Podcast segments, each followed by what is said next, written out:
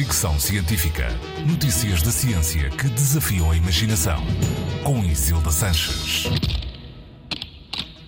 O diagnóstico de doenças tem sido um dos campos onde a inteligência artificial mais se tem feito notar. Porque é muito rápida a analisar e cruzar dados, consegue identificar anomalias muito rapidamente, às vezes a partir de informação que poderíamos considerar improvável. Investigadores canadianos, por exemplo, criaram um sistema que permite identificar diabetes tipo 2 a partir da voz. Bastam apenas 6 a 10 segundos para fazer o diagnóstico da doença. Os investigadores pediram a 267 pessoas, algumas com diabetes tipo 2, outras não, para gravarem uma mensagem no telemóvel seis vezes ao dia durante duas semanas.